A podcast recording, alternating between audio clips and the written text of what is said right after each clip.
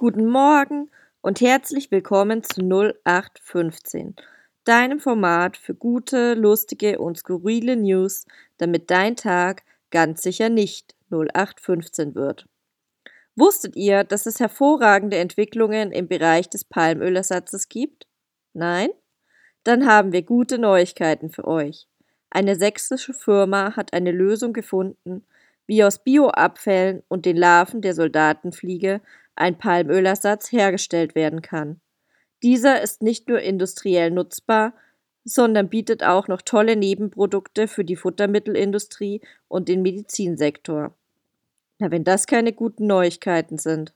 Und nun kommt alle gut durch den Tag. Und vergesst nicht, es gibt so viel Gutes auf der Welt. Wir dürfen nur nicht vergessen hinzuschauen.